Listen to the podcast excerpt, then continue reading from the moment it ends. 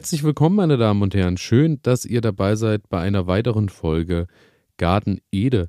Und heute möchte ich mich äh, ein bisschen mit dem Ingwer auseinandersetzen und ähm, da muss ich gleich sagen, kleiner Fehler am Rande schon mal von mir. Es war so, dass ich im letzten Jahr den Ingwer auch schon angebaut habe, habe den daheim vorgezogen, hatte den dann im Garten, der hat auch, ist auch wunderschön gewachsen. Im ersten Jahr ist der Ertrag natürlich noch nicht ganz so hoch, aber man kann den dann äh, überwintern zu Hause und ähm, manche lassen ihn sogar einfach im Garten stehen und dann ähm, treibt er im neuen Jahr wieder neu aus. Aber äh, der Frost hat mir dann doch einen Strich durch die Rechnung gemacht und ich habe den Ingwer einfach zeitlich äh, viel zu spät rausgeholt. Und äh, als es dann die minus 16 Grad hatte, äh, ich glaube, es war ja Anfang Dezember oder Ende November, äh, das hat dann doch dem Ingwer den Rest gegeben. Daher fange ich dieses Jahr damit an, den Ingwer neu ähm, austreiben zu lassen und nehme euch da so ein bisschen mit, ähm, weil jetzt ist genau der richtige Zeitpunkt, dass ihr das auch machen könnt. Und ähm, daher machen wir das doch zusammen und ich erzähle euch ein bisschen was erstmal über den Ingwer und dann, wie das Ganze funktioniert. Ähm, der Ingwer ist natürlich eine der ältesten Gewürz- und Heilpflanzen. Ich denke, äh, über die Wirkung von Ingwer brauchen wir nicht besonders lang sprechen, weil jeder kennt ihn und weiß ihn zu schätzen. Sobald man gerade erkältet ist jetzt in der Zeit, ist es so, dass er wunderbar wärmt und auch im Hals als natürliches Antibiotikum funktioniert und da auch äh, die Schmerzen stillt. Er soll sogar beim Abnehmen helfen, soll gegen Zahnschmerzen helfen. Er ist ähm, erwärmt, also es ist ein, eine Allround-Knolle oder ein Rhizom, dazu später aber auch mehr. Und äh, ist wohl zum ersten Mal erwähnt 2800 vor Christus vom chinesischen Kaiser Shennong. Seitdem wird der Ingwer wohl schon kultiviert. Der Ingwer ist wohl beheimatet in den Tropen und Subtropen. Ansonsten ist schon äh, von Grund auf zu sagen, der Ingwer ist ein Starkzehrer, was euch im Garten so viel tendiert dahin, dass ihr natürlich, wenn ihr das Ganze vorbereitet, wenn ihr den ähm, in Erde packt, wenn ihr einen Platz für ihn im Garten sucht, es muss natürlich sonnig sein und natürlich braucht er dann demnach auch viel Nährstoffe und benötigt diese Nährstoffe auch zu, schon zum Austreiben. Daher ähm, wenn ihr das Ganze zu Hause auf der Fensterbank vorbereiten wollt, schaut erstmal, dass ihr eine Erde habt, die auch schon eine gewisse äh, Nährstoffbasis mit sich bringt. Die ähm, Aussaaterde an sich reicht vielleicht auch aus, aber ich denke, er erzielt deutlich größere Erfolge, wenn ihr da schon eine Gemüseerde habt. Ähm, und zwar ist es dann so, was, ähm, was macht ihr mit dem Ingwer? Ihr schaut irgendwo erstmal, wo ihr eine Knolle herbekommt. In der Regel könnt ihr da natürlich in jeden x-beliebigen Supermarkt gehen und euch Ingwer kaufen.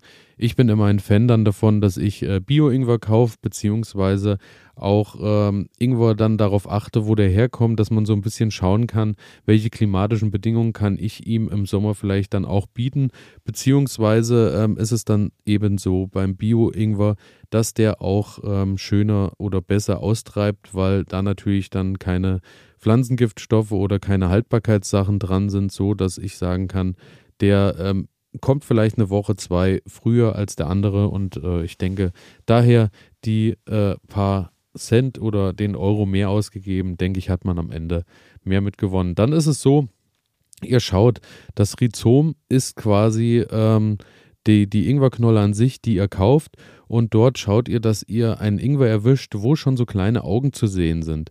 Das ähm, sind diese kleinen Hügel, wo man schon so erahnen kann, da könnte er austreiben, beziehungsweise dort könnte dann neues Grün hervorkommen. Wie so, also sieht ein bisschen aus wie so kleine Knospen.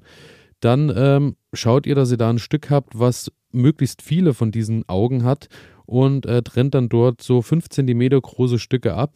Und ähm, das bitte mit einem sauberen und scharfen Messer, weil wir wollen natürlich keine äh, Bakterien und Krankheitserreger an die Knolle bringen, weil die schon sehr lange dann auch feucht und in Erde steht und dann natürlich auch recht schnell äh, die Schimmelneigung hat, beziehungsweise auch zu schimmeln beginnt. Daher darauf achten, dass er da wirklich sauber arbeitet.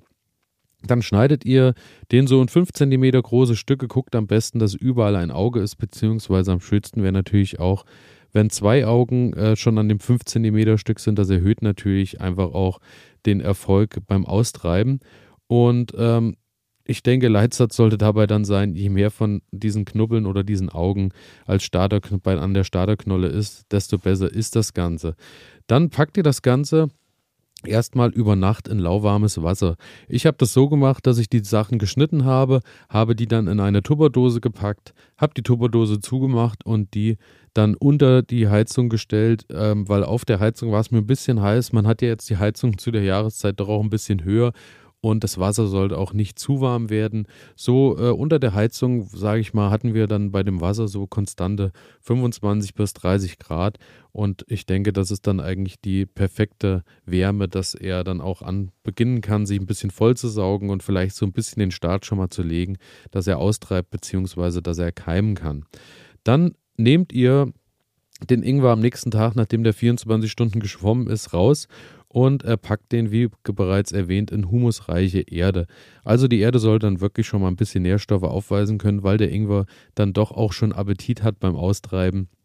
Und dann packt ihr diese, äh, die, die Ingwerknollen mit den Augen nach oben in die Erde.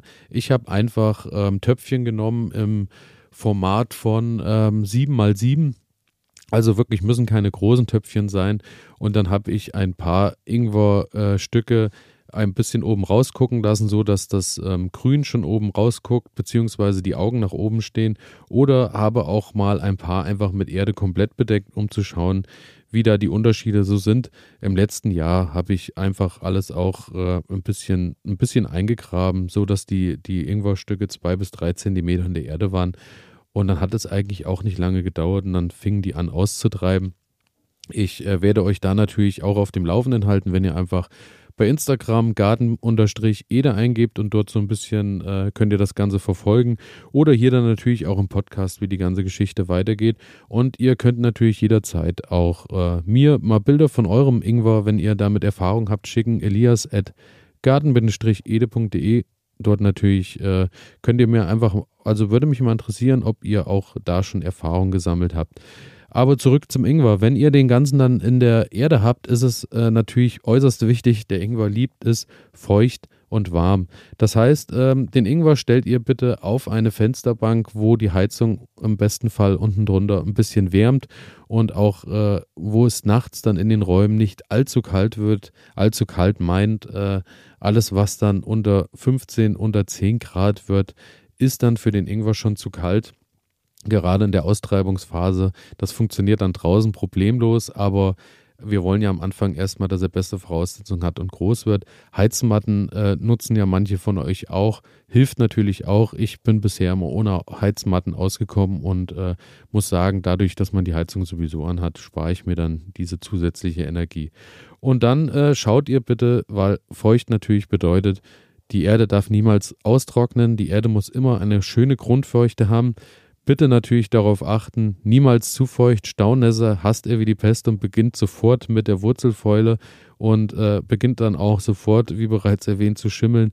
Daher achtet darauf, dass der schön feucht steht und dass der dann, ähm, dass der dann halt immer so ein bisschen äh, sein das Wasser zur Verfügung hat zum Austreiben und ähm, zu guter Letzt, wenn ihr das Ganze ein bisschen beschleunigen wollt, um das feuchte Klima ein bisschen hervorzurufen, packt einen Deckel oben drauf von den Mini-Aufzuchthäusern oder ihr macht es einfach so, dass ihr über die Töpfe, so mache ich es auch, ein bisschen Frischhaltefolie oben drüber spannt, so dass da so ein bisschen ein feuchtes Klientel besteht oder entsteht. Und da bitte natürlich auch darauf achten, immer mal gucken und immer mal lüften, dass es nicht zu feucht unten drunter wird. Und dann irgendwo an Fenster, wo schön viel Licht drankommt. Direkte Sonneneinstrahlung muss nicht sein. Äh, kommt da am Anfang noch nicht ganz so gut mit zurecht. Aber jetzt äh, gerade zu der Winterzeit ist die Sonneneinstrahlung sowieso nicht so intensiv. Ich denke, das sollte dann auch kein Problem sein, wenn da die Sonne immer mal drauf scheint. Und dann äh, heißt es warten. Dann ist es äh, ähnlich wie äh, in der letzten Folge besprochen bei der Süßkartoffel. Dann vergeht schon mal ein bisschen Zeit. Muss man auch ein bisschen geduldig sein. Manchmal, wenn nach zwei Wochen da noch nicht so viel zu sehen ist, muss man vielleicht auch mal drei Wochen warten. Das äh, gehört dann dazu. Deswegen beginnen wir ja so früh, dass das Ganze dann irgendwann im Mai nach den Eisheiligen nach draußen kann. Weil, wie gesagt, Kälte und Frost mag er gar nicht. Daher ist sowieso der früheste Zeitpunkt, wenn das Ganze nach draußen geht, dann äh, nach den Eisheiligen Mitte Mai.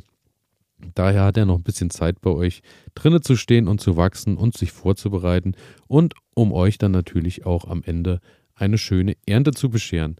Und ähm, damit bin ich durch mit dem Ingwer. Freue mich, wie gesagt, wenn äh, ihr da vielleicht jetzt auch Lust drauf habt und was gefunden habt, dass ihr äh, da auch ein bisschen starten wollt mit dem Ingwer. Wie gesagt, schickt mir gerne Bilder, schreibt mir bei Instagram oder schaut einfach vorbei auf garden-ede.de. Dort werde ich euch dann auch nochmal ein paar Bilder reinpacken. Und dann würde ich, würd ich sagen, wir hören uns bei der nächsten Folge. Schaltet wieder ein.